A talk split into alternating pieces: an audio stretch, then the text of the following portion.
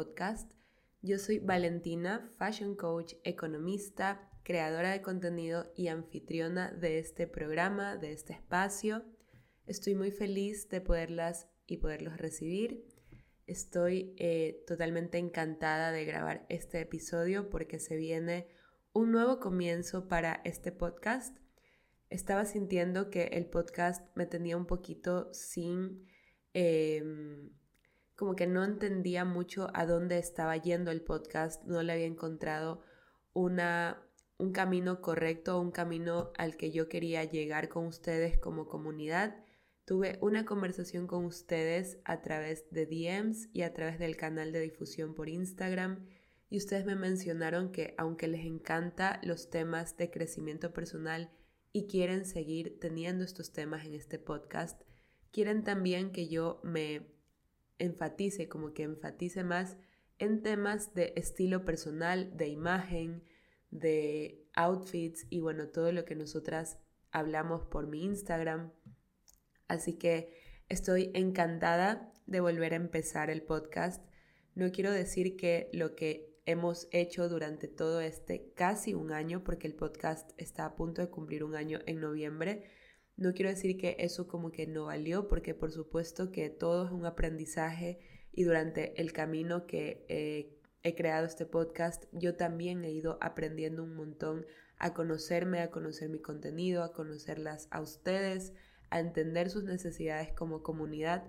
Y me encanta que a través de esta conversación he podido encaminar de una, de una mejor manera este espacio hacia un objetivo de crecimiento especialmente de nuestra autoconfianza y de nuestra imagen. Así que se van a venir episodios más relacionados a este tema. No estoy diciendo que los episodios de crecimiento personal van a dejar de existir porque el Despejando la X podcast es un espacio para despejar ciertas incógnitas que nos van surgiendo a través de la vida, a través de los días. Y obviamente voy a tener eh, incógnitas todavía, voy a tener todavía cosas que no voy a poder descifrar por mi cuenta y cuando las despeje voy a traerlas a esta conversación por este medio y eso es lo que me encanta de, poder tener un espacio, poder eh, compartir mis procesos porque sé que a ustedes también les puede ayudar. El episodio de hoy se trata sobre un tema que he conversado mucho con ustedes en cuanto a mi contenido, los últimos reels que he subido que by the way, qué increíble que ya somos más de 70 mil personas en mi Instagram. Esto pasó en este último mes, fue una cosa loquísima. Yo tenía 20 mil seguidores y por medio de dos reels que se hicieron muy virales, muchas personas han llegado a mi comunidad, han encontrado mi contenido y están muy, muy contentas con las cosas que comparto y quieren saber más sobre esta autoconfianza, sobre cómo encontrar esta manera de comunicar mejor y mayor seguridad con tus outfits, con tu imagen. Y esto es lo que me ha inspirado a crear este episodio hoy porque me he dado cuenta que la mayoría de preguntas que me hacen van direccionadas a esto, cómo poder comunicar mayor seguridad con, con mi imagen, cómo poder demostrar que me siento más segura de mí misma y que me siento segura con mi cuerpo y con mis looks, porque es algo que muchas veces nos cuesta, a pesar de que sentimos que un outfit nos queda bonito, en el momento en que salimos de nuestra casa, nos sentimos inseguras en él. Puede ser porque está o muy arreglado o puede ser porque sentimos que no está tan arreglado o puede ser porque no estamos conformes con cómo se ve nuestra figura, con cómo se ve alguna parte de nuestro cuerpo y eso nos hace sentir eh, inseguras, no valga la redundancia. Así que en el episodio de hoy te voy a dar tips que te van a ayudar a comunicar una mejor seguridad, una mayor seguridad con tu imagen por medio de un trabajo interior en primer lugar que se va a ver reflejado y proyectado en el ámbito exterior que sería tu imagen, que ese sería como que el resultado de ese trabajo interior. Yo en este momento estoy dando un curso que se llama Elevate, es mi programa más completo sobre estilo personal, es de cuatro semanas y en este programa hablamos un montón sobre el trabajo interior. Eh, las chicas están actualmente en la sesión 4, son 10 sesiones. En la sesión 4 hasta la sesión 4 que vamos teniendo, ya van teniendo tres desafíos en, en los que ellas han tenido que probarse a sí mismas lo dispuestas que están de hacer un verdadero trabajo interior que las va a llevar a esa versión más elevada, más en confianza consigo misma. Y de eso quiero hablarles hoy un poquito, ¿no? El primer paso que yo siempre les digo a mis seguidoras y a mis asesoradas en tanto asesorías uno a uno como en los programas uno a uno y también a mis babies elevadas que están en este momento haciendo Elevate, les digo que primero tienen que conocerse, tienen que comenzar un proceso de autoconocimiento. Nosotras no podemos tener seguridad y confianza en nosotras mismas si no sabemos quiénes somos. No sé si les pasa que a veces tenemos más conocimiento eh, sobre nuestra amiga, sobre nuestra mamá, sobre nuestro novio o las personas que nos rodean. Sabemos cuáles son sus películas favoritas, cuál es su color favorito, cuál es su serie favorita, pero si nos preguntan a nosotros cuál es tu hobby favorito o cuál es em, la actividad que más te gusta hacer o cuál es tu película favorita, a veces no sabemos contestar tan rápido, nos tomamos unos minutos para como que ponernos a pensar y decir, wow, la verdad es que no sé cómo contestarte esa pregunta. Entonces, muchas veces la inseguridad nace de que no nos conocemos, de que no sabemos quiénes somos, de que no sabemos lo que nos gusta, lo que no nos gusta, lo que nos incomoda y todavía peor, no sabemos cómo comunicarlo para poder encontrar un lugar mucho más seguro y más cómodo para nosotras. Así que el primer paso sería autoconocerte y para poderte autoconocer yo te voy a recomendar que comiences un proceso de eh, como que si estuvieras en una cita, ¿ok? Imagínate que vas a salir con alguien nuevo, con una chica, con un chico nuevo y ¿qué vas a hacer en esa primera cita? Lo primero que vas a hacer es hacer preguntas, ¿no? Hacerle preguntas a esa persona sobre sus intereses, sus pasiones, sus miedos, eh, bueno, no sé cómo serán las primeras citas hoy en día, porque yo no tengo una primera cita desde hace nueve años. Yo tengo nueve años con mi esposo, bueno, tenemos seis años de casados y tres años de novios. Y hasta hace nueve años la primera cita con mi esposo, que en ese tiempo era mi amigo, y luego, bueno, una cosa lleva a otra y nos volvimos novios. La primera cita que tuvimos ya como algo más eh, como pasar de esa fase de amistad a esa fase de ahora sí conocernos para empezar a salir. Recuerdo que aunque ya nos conocíamos y sabíamos cosas del otro porque éramos amigos, fuimos amigos por más de seis años, eh, no era lo mismo como que comenzar a salir para eh, saber si es que quieres estar con esa persona por el resto de tu vida, ¿no? Entonces esa primera cita estuvo llena de preguntas tipo, bueno, ¿y, y cuál celebridad te gusta más, qué cantante, qué música escuchas. Yo ya sabía muchas de estas respuestas, pero quería indagar más, quería profundizar, quería saber si de verdad esta persona con la que yo estaba empezando a tener eh, sentimientos, ¿no? como que estaba empezando a sentir cosas por él, era la persona adecuada para sentar una relación que luego terminó siendo un matrimonio, o sea, una relación a largo plazo. Y eso es lo que yo te animo a hacer. Empieza a tratarte como esa persona nueva que estás conociendo para saber si quieres estar con esa persona por toda tu vida. Porque si no tienes la confianza en ti, si no tienes esa seguridad en las cosas que tú conoces y que te gustan y que sabes de ti, ¿cómo vas a entablar confianza contigo? No podemos confiar en lo desconocido, no podemos confiar en lo que no sabemos si eh, nos gusta o no nos gusta.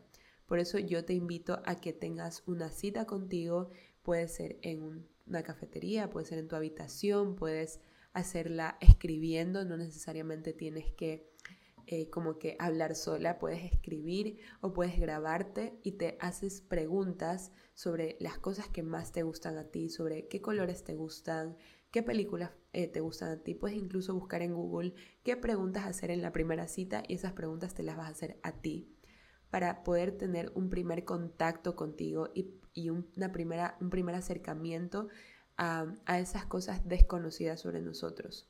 Ese va a ser el primer paso que vas a hacer.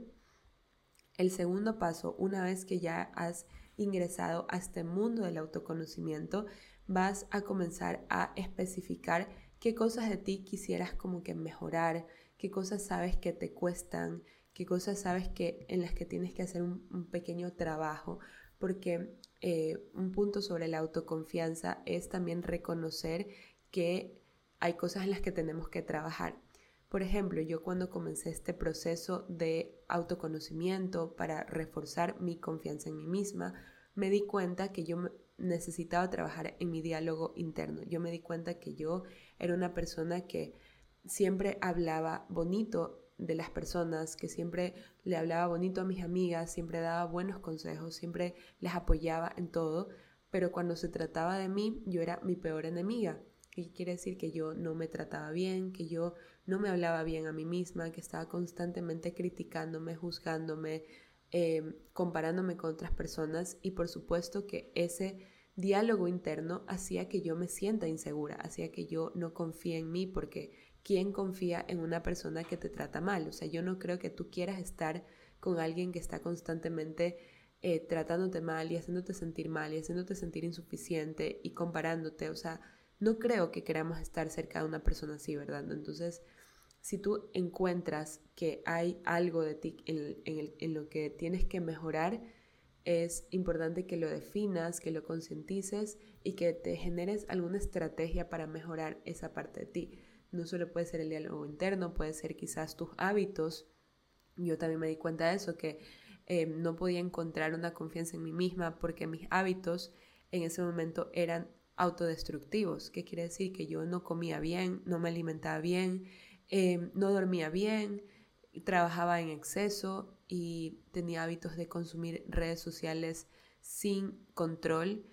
Todos esos hábitos me llevaban a una autodestrucción y cuando tú estás destruyéndote, tú te sientes totalmente insegura de ti porque la persona que se supone que te tiene que cuidar, que te tiene que proteger, que esa tú, eres tú misma, eh, si esa persona te está destruyendo, ¿cómo vas a confiar en esa persona? Entonces ese sería el segundo paso, encontrar los puntos en ti en los que tienes que trabajar hacia una versión tuya más segura de sí misma, hacia una versión en que, en que confía en sí mismo, ¿ok? El tercer paso, después de encontrar, bueno, primero autoconocerte, luego eh, reconocer las cosas en las que tienes que trabajar en ti, vas a empezar a hacer un proceso de cuidado personal.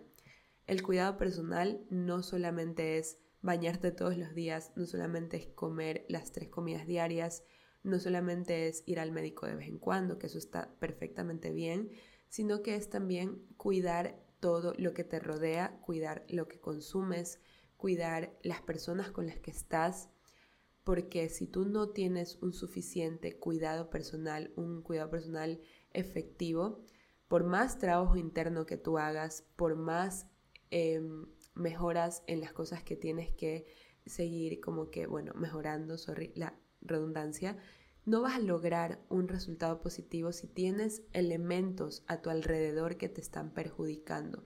Estos elementos pueden ser eh, personas que conoces que te incitan a autodestruirte, que te incitan a hacer cosas que no tienes que hacer o que simplemente te hacen comentarios negativos sobre tu físico, sobre tu cuerpo, que te hacen sentir insuficiente. Ya cuando tú reconoces en el primer paso lo que te gusta y lo que no te gusta, este tercer paso va a ser mucho más fácil porque tú ya vas a identificar las cosas con las que no te sientes cómoda y las cosas con las que no estás dispuesta a tolerar, ¿no?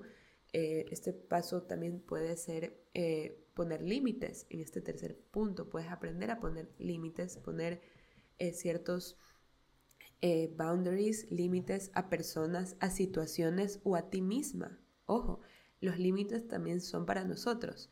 Es decir, que si tú te das cuenta que tienes un hábito incontrolable sobre redes sociales, sobre scrollear todo el día, toda la noche en redes sociales, es momento de que tú también te pongas un límite a ti de qué tan dispuesta estás a llenar tu mente de contenido que te hace daño.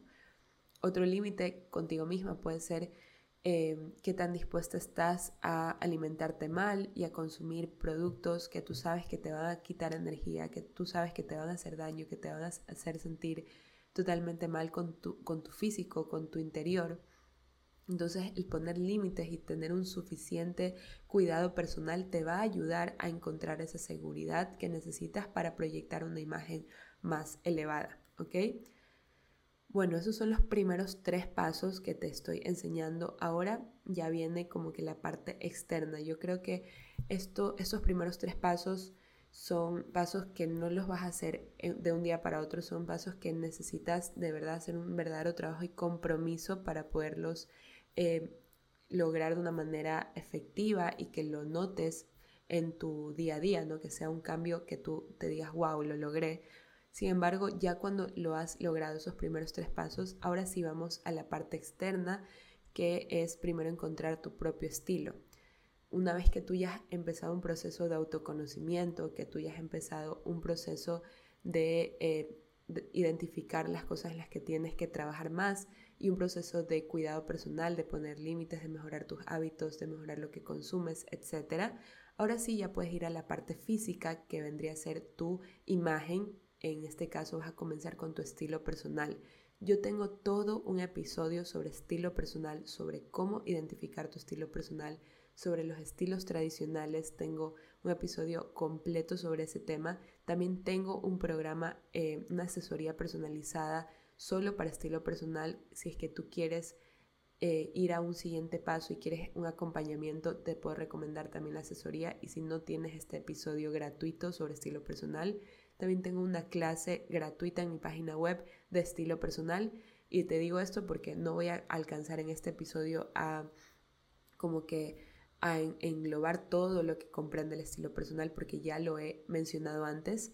Lo que sí te puedo decir es que tu estilo personal es algo propio, es auténtico, es tuyo, no es de nadie más, no tiene que verse similar al, al de otras personas, no tiene que ser validado por los demás. El vestirte, el tener un estilo personal no quiere decir que va a ser un estilo elegante.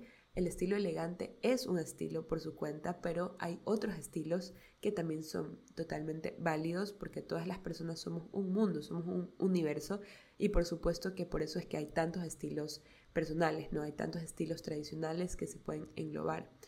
Eh, por tanto, tu estilo personal puede verse de una manera y el estilo de otra persona puede verse de otra y eso no quiere decir que eh, un estilo es mejor que otro.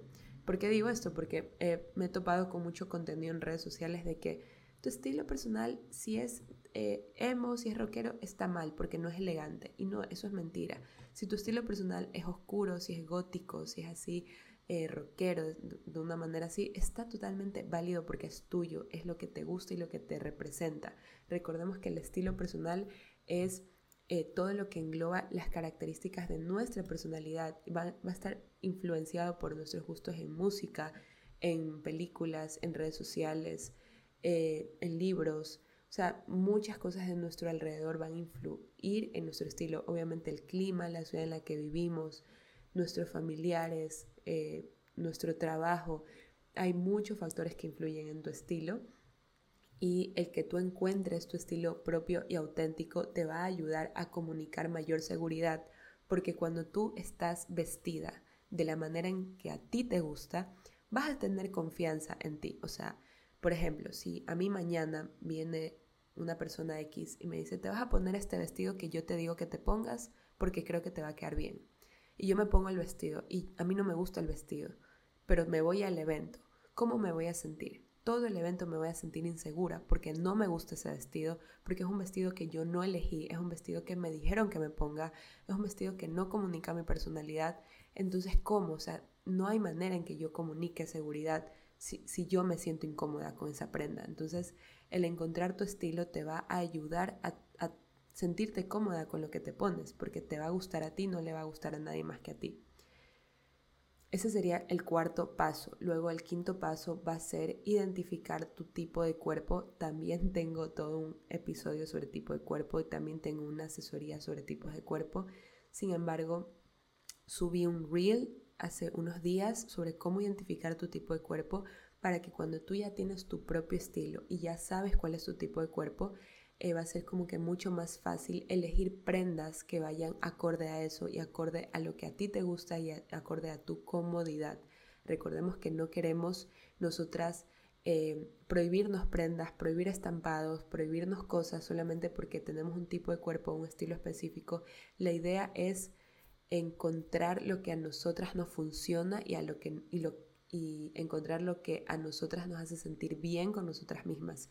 Eso es autenticidad. Autenticidad es una palabra que significa algo que no es repetible, que no, no lo podemos ver en, en, nadie más. Por más de que la prenda es la misma que está en Sara y todo el mundo se la compró, no se te va a ver igual que a todo el mundo porque tú tienes un estilo propio, auténtico, que comunica lo que eres, que comunica lo que representas.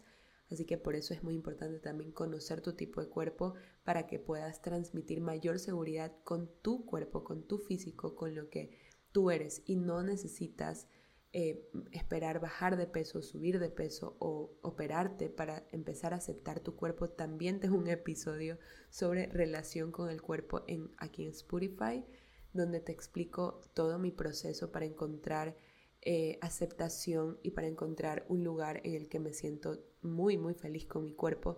No les puedo mentir, tengo días y días. Hay días en los que no me siento para nada bien, en, en los que no me siento al 100 y no me siento elevada.